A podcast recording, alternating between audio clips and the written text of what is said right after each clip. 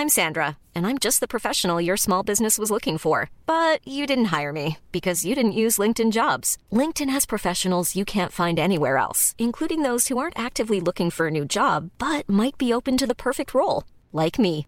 In a given month, over 70% of LinkedIn users don't visit other leading job sites. So if you're not looking on LinkedIn, you'll miss out on great candidates like Sandra. Start hiring professionals like a professional. Post your free job on linkedin.com/people today.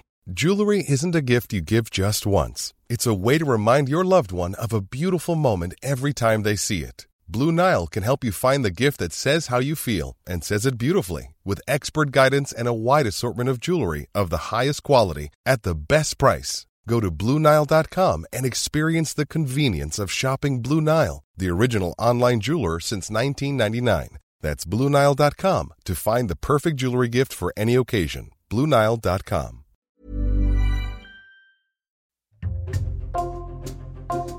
Bonjour, c'est Jules Lavie pour Code Source, le podcast d'actualité du Parisien. Le président russe, Vladimir Poutine, a lancé le 24 février 2022 une vaste offensive pour essayer d'envahir son voisin ukrainien. Depuis, d'après les Nations Unies, plus de 7000 civils ukrainiens ont été tués et plus de 11 000 blessés. Selon la justice ukrainienne, plus de 450 enfants ukrainiens sont morts, victimes des bombardements. Le nombre des soldats tués des deux côtés, ukrainiens et russes, se chiffre en dizaines de milliers. Un an après le début de la guerre, la rédaction du Parisien se mobilise avec notamment une série de reportages de nos envoyés spéciaux en Ukraine à lire dans Le Parisien et leparisien.fr et Code Source consacre trois épisodes à la guerre en Ukraine, le deuxième aujourd'hui, témoignage d'un Français qui vivait en Ukraine et qui a choisi d'aller se battre dans les tout premiers mois de l'invasion russe. Olias Barco est producteur de cinéma, il a 54 ans et il vit maintenant en Belgique à Bruxelles où il a reçu Ambre Rosala pour Code Source.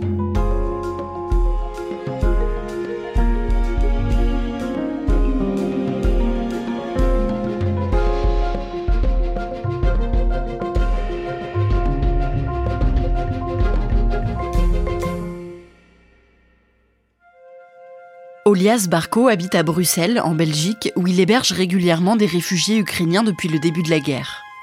Il a 54 ans et il a les yeux clairs et les cheveux et un bouc grisonnant. Il travaille dans le cinéma depuis plus de 30 ans et en mars 2022, juste après le déclenchement de la guerre en Ukraine où il vivait, le cinéaste a publié un petit film sur Internet. Sur cette vidéo, visionnée plus de 600 millions de fois dans le monde, on peut voir, grâce à des images de synthèse, Paris sous les bombes.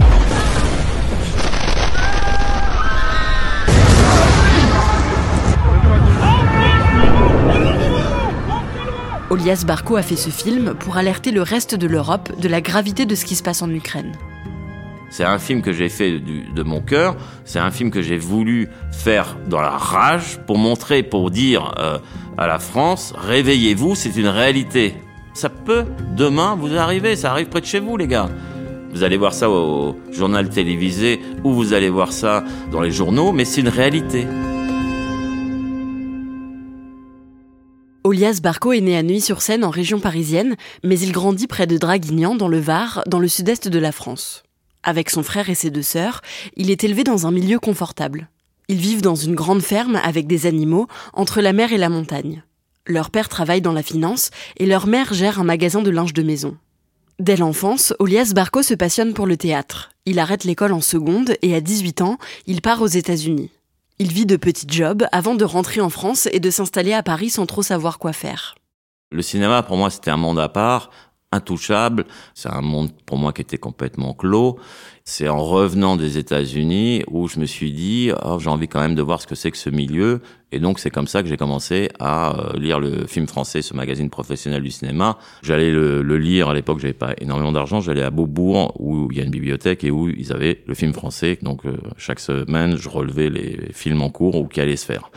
Et euh, je téléphonais à toutes les productions pour pouvoir avoir un stage en gros porter des cafés, euh, être conducteur, etc. Et puis un jour, j'ai eu une production qui m'a euh, engagé.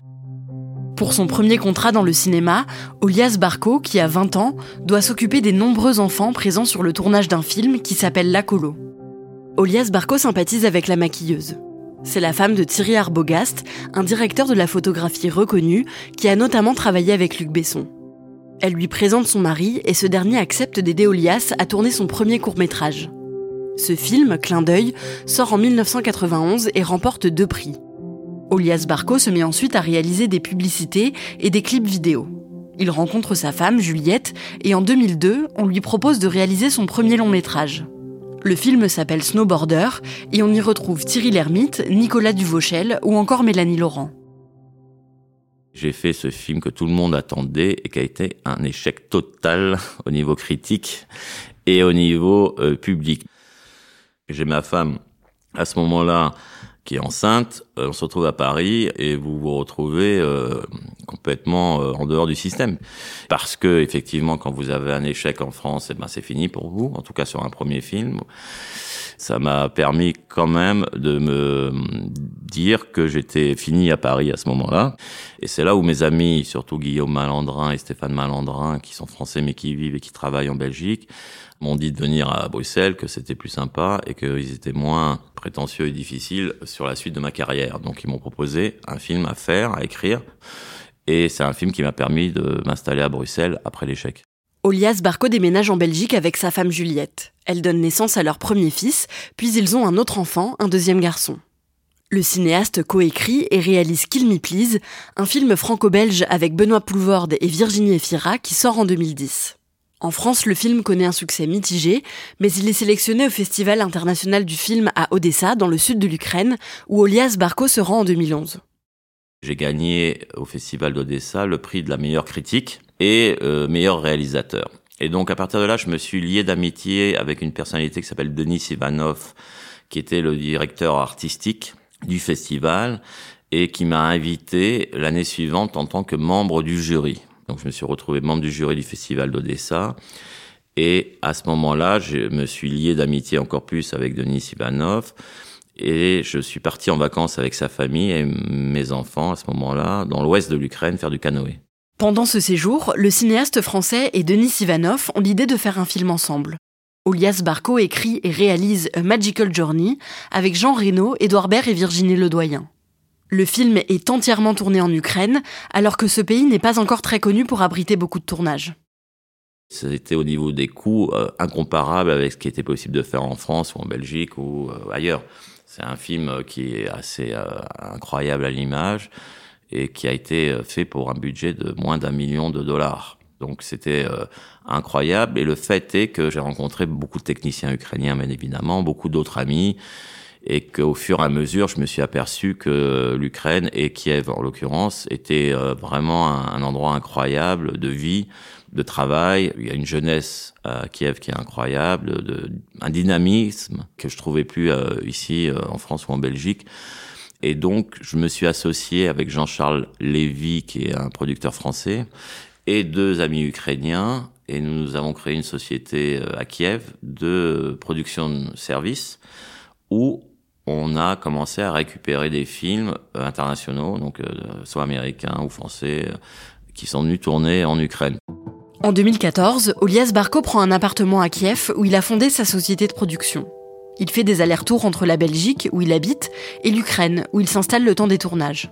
Là-bas, il lâche un temps sa casquette de réalisateur pour devenir producteur sur des films comme Cold Blood Legacy avec Jean Reno ou encore Le Dernier Mercenaire avec Jean-Claude Van Damme. Je suis passé plus du côté de production parce que je me suis aperçu déjà que j'avais pas le talent de Scorsese, faut être honnête, et que ensuite je me suis dit si je dois rester réalisateur, c'est un film tous les en gros 10 ans. Moi, ma passion, c'est d'être sur un plateau de tournage, c'est de vivre avec des équipes, des techniciens, c'est de, des acteurs. J'adore les acteurs, j'adore regarder les acteurs. Et je me suis aperçu qu'en tant que producteur, c'était un métier qui me permettait d'être sur les tournages, de voir des équipes, de participer à des histoires, de vivre dans le cinéma et d'en vivre, surtout. Olias Barco se sépare de sa femme avec qui il a deux enfants. Il continue ses allers-retours entre la Belgique et l'Ukraine, où il rencontre sa nouvelle femme, Vitalia, en 2020. À Kiev, il atteint un idéal de vie. Il est amoureux, il se fait beaucoup d'amis et il a de plus en plus de travail. À tel point qu'il décide, en décembre 2021, de s'installer définitivement en Ukraine avec Vitalia. Ils prennent un appartement dans la capitale et ils achètent aussi une petite maison de campagne, une datcha, dans la ville de Boutcha dans la banlieue de Kiev. Quand ils s'y installent définitivement, il y a déjà en Ukraine une guerre dans le Donbass, à l'est du pays. Depuis 2014, des affrontements ont lieu entre le gouvernement ukrainien et des séparatistes pro-russes soutenus par la Russie. Mais Olias Barko, sa femme et ses amis n'ont pas du tout l'impression de vivre dans un pays en guerre. On n'était pas particulièrement pris dans cette guerre. On ne s'apercevait pas vraiment d'ailleurs euh, que cette guerre existait, puisqu'on était loin du front, parce que ça remontait pas vraiment au niveau de la presse, et parce qu'on ressentait pas ça du tout. La mère de mes enfants, euh, Juliette, elle était inquiète quand j'allais là-bas. Elle me disait, mais tu vas dans un pays en guerre. Et moi, je disais, mais non, tu comprends pas, euh, c'est un pays qui est libre, il y a une partie de l'Ukraine qui est en guerre, mais c'est loin. Mais elle me, elle m'a mis en garde plusieurs fois, à tel point qu'elle voulait plus que mes enfants aillent en Ukraine, par exemple parce qu'elle était inquiète que cette guerre du Donbass déborde sur l'Ukraine. Mais c'est vrai qu'on vivait plus d'une façon peut-être nonchalante, en vivant sans s'apercevoir qu'il y avait une guerre. En janvier 2022, les tensions montent d'un cran dans le conflit qui oppose l'Ukraine à la Russie. En février, Olias Barko emmène sa femme et ses deux enfants à elle, en Turquie, juste au cas où. Mais lui reste à Kiev dans leur appartement. Et le mercredi 23 février 2022, il dîne avec des amis. J'étais euh, le soir, la veille du 24, en fait, à un anniversaire d'une amie. Et je suis rentré à 2 heures du matin euh, chez moi. Et j'ai été réveillé euh, par des missiles russes qui tombaient sur Kiev. Vers 4 heures du matin, Vladimir Poutine annonce à la télévision russe, dans une déclaration surprise, une opération militaire spéciale en Ukraine. La ville de Kiev est bombardée et Olias Barko ne comprend pas ce qui se passe. Donc qu'est-ce que vous faites? Vous sortez très bizarrement de l'immeuble pour aller voir ce qui se passe. Et puis d'un seul coup, vous voyez euh, en face de vous l'horreur. Le bruit, l'odeur, c'est terrible. Donc là, qu'est-ce que vous faites? Vous remontez en se demandant ce qui se passe. Et vous essayez de reprendre vos esprits, vous essayez de comprendre ce qui se passe. Vous êtes abasourdi, vous êtes dans un autre monde. C'est l'inconcevable qui arrive. Vladimir Poutine a lancé dans la nuit son offensive sur l'Ukraine et pas seulement dans l'est du pays. Des frappes ont eu lieu dans la capitale Kiev où nous serons dans un instant. Des explosions dans d'autres grandes villes aussi. Nous serons à Moscou où le maître... Je sais très bien ce que ça veut dire cette guerre. Ça veut dire que je perds tout. Tout mon idéal est mort. Il y a tout le, un monde que j'avais créé, euh, dix ans de travail, de, de vie, de, de qui s'écroule à ce moment-là. Tout mon rêve est mort. Le cinéma pour moi est mort. Mes amis sur place vont mourir, ou peut-être. Et donc, je suis plus dans un rapport à ce moment-là de rage, d'énervement, de, violence par rapport à ce qui se passe, que de fuite ou d'échappatoire. Olias Barco n'imagine pas quitter ce pays qui lui a tant apporté au niveau professionnel et personnel. Il appelle ses proches pour les prévenir qu'il va bien et pour avoir de leurs nouvelles. Et dans les jours qui suivent, avec l'aide de l'équipe d'un film qu'il a tourné en Ukraine quelques mois plus tôt, il s'organise pour aider de nombreux Ukrainiens à quitter le pays. On s'est retrouvé avec des gens du cinéma avec lesquels je travaillais. Les personnes qui s'occupaient de la cantine à l'époque sur le tournage, les chauffeurs, à créer un réseau pour aller récupérer euh, des familles entières pour euh, les faire euh, sortir de l'Ukraine. Les parents de ma femme, par exemple, qui étaient chez eux, qui ont construit une maison, qui ont mis toute leur vie dans cette maison, ne souhaitaient pas partir. Et je les ai poussés à partir. Ça a été très difficile. Finalement, ils ont accepté de partir. Et effectivement, le jour où ils sont partis, le lendemain, en fait, tout leur quartier a été euh, bombardé. Donc c'est passé à une journée près. En mars, Olias Barco décide de rejoindre une unité de combat montée par des amis à lui.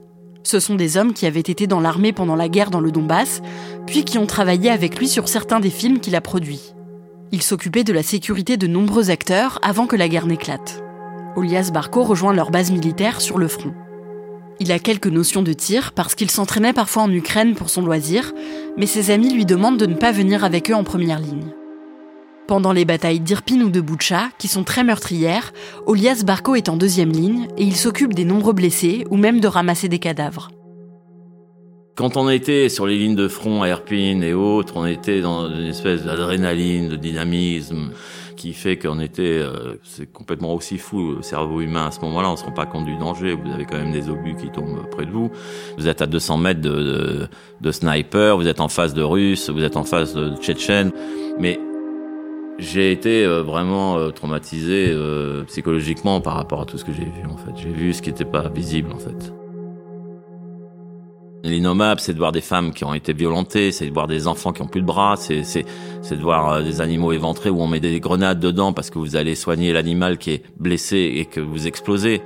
Quand vous rentriez le soir et en ayant vu toutes les horreurs et que vous dormez pas la nuit parce que un, vous avez ces images en tête et puis deux, vous avez peur de vous faire euh, bombarder puisque c'est une base.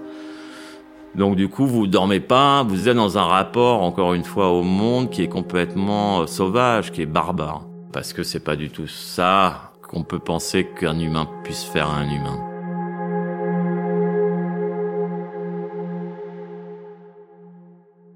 Olias Barco reste près de deux mois sur le front, puis il décide de quitter son uniforme. En ayant vu tout ce que j'ai vu, eh ben vous vous dites à ce moment-là, je veux voir mes enfants. Parce que vous vous rendez compte dans le monde dans lequel vous êtes et que rien ne va changer de toute façon, que vous soyez là ou pas. Et à ce moment-là, j'ai compris que c'était important pour moi de revenir euh, à Bruxelles et de voir euh, mes enfants. Olias Barco rentre en Belgique en mai, où il retrouve ses deux garçons de 12 et 16 ans. Sa femme Vitalia le rejoint et ils font quelques allers-retours en Ukraine pour amener des vivres et des médicaments. En juin et en juillet, il décide avec sa femme de retourner au plus près de la guerre pour réaliser un documentaire. Je me suis dit que mon métier, c'est pas de tenir euh, une arme je suis pas préparé à tuer, je suis pas né pour tuer en fait. Donc euh, s'il fallait que je fasse quelque chose, c'était un documentaire et donc avec ma femme, on a décidé de faire un documentaire sur les femmes soldates. Ma femme voulait euh, filmer les femmes qui se sont engagées dans l'armée. Donc on a fait ce documentaire. Mais c'est vrai qu'encore une fois, on se retrouve dans cette violence, cette guerre, ces obus qui nous tombent dessus, ces villages que j'ai vus détruits totalement avec des cadavres partout, des animaux qui traînent partout. Voilà, c'était trop. Je suis allé au bout du, de ce que je pensais pouvoir faire, et le bout du bout, c'était de faire ce documentaire. J'ai fait tout ce que j'ai pu faire, et à partir de là, j'ai arrêté d'aller en Ukraine. Olias Barco passe l'été dans le sud-ouest de la France, auprès de ses proches, au bord de l'océan Atlantique. Puis il rentre à Bruxelles. En décembre 2022, il apprend la mort d'un de ses amis, le monteur de presque tous ses films, Victor Onisco, tué pendant la guerre d'une balle dans la tête. C'était un monteur super, avec qui j'ai fait vraiment tous mes films là-bas, qui était un ami, on faisait de la moto ensemble, moto de cross, on aimait bien. Et euh, effectivement, il est mort euh, sur le front. Voilà, il était marié, il avait 34 ans, euh, avec une petite fille de, de 8 ans, c'était un homme formidable. Donc c'est vrai que bah, ça fait mal, mais c'est pas le seul, hein. j'ai perdu beaucoup d'amis. Il n'y a pas un mois qui passe, des semaines qui passent où j'ai pas un coup de téléphone. Je perds beaucoup d'amis dans cette guerre. Hein. Olias Barco reste pudique sur ses nombreux proches qui sont morts pendant la guerre. Aujourd'hui, il a l'impression d'avoir presque tout perdu. Sa vie en Ukraine, la société qu'il avait montée là-bas. Et il a aussi perdu le goût du cinéma. Je sais pas quoi écrire, j'ai pas euh, vraiment d'inspiration. Je suis pas dans un état d'esprit aujourd'hui comme je l'étais avant la guerre, qui était euh, de faire des films, de, raconter des histoires, de, rêver. Je rêve plus aujourd'hui en fait. Je fais des cauchemars, c'est la différence. Mais en même temps, j'ai euh, aussi envie de vivre. Aujourd'hui, je me reconstruis en étant ici à Bruxelles, au calme, euh, avec mes enfants. Donc c'est vrai que je suis plus dans, un rapport de tranquillité par rapport à ce que j'ai vécu. Après, est-ce que je vais bien? Non, je vais pas bien.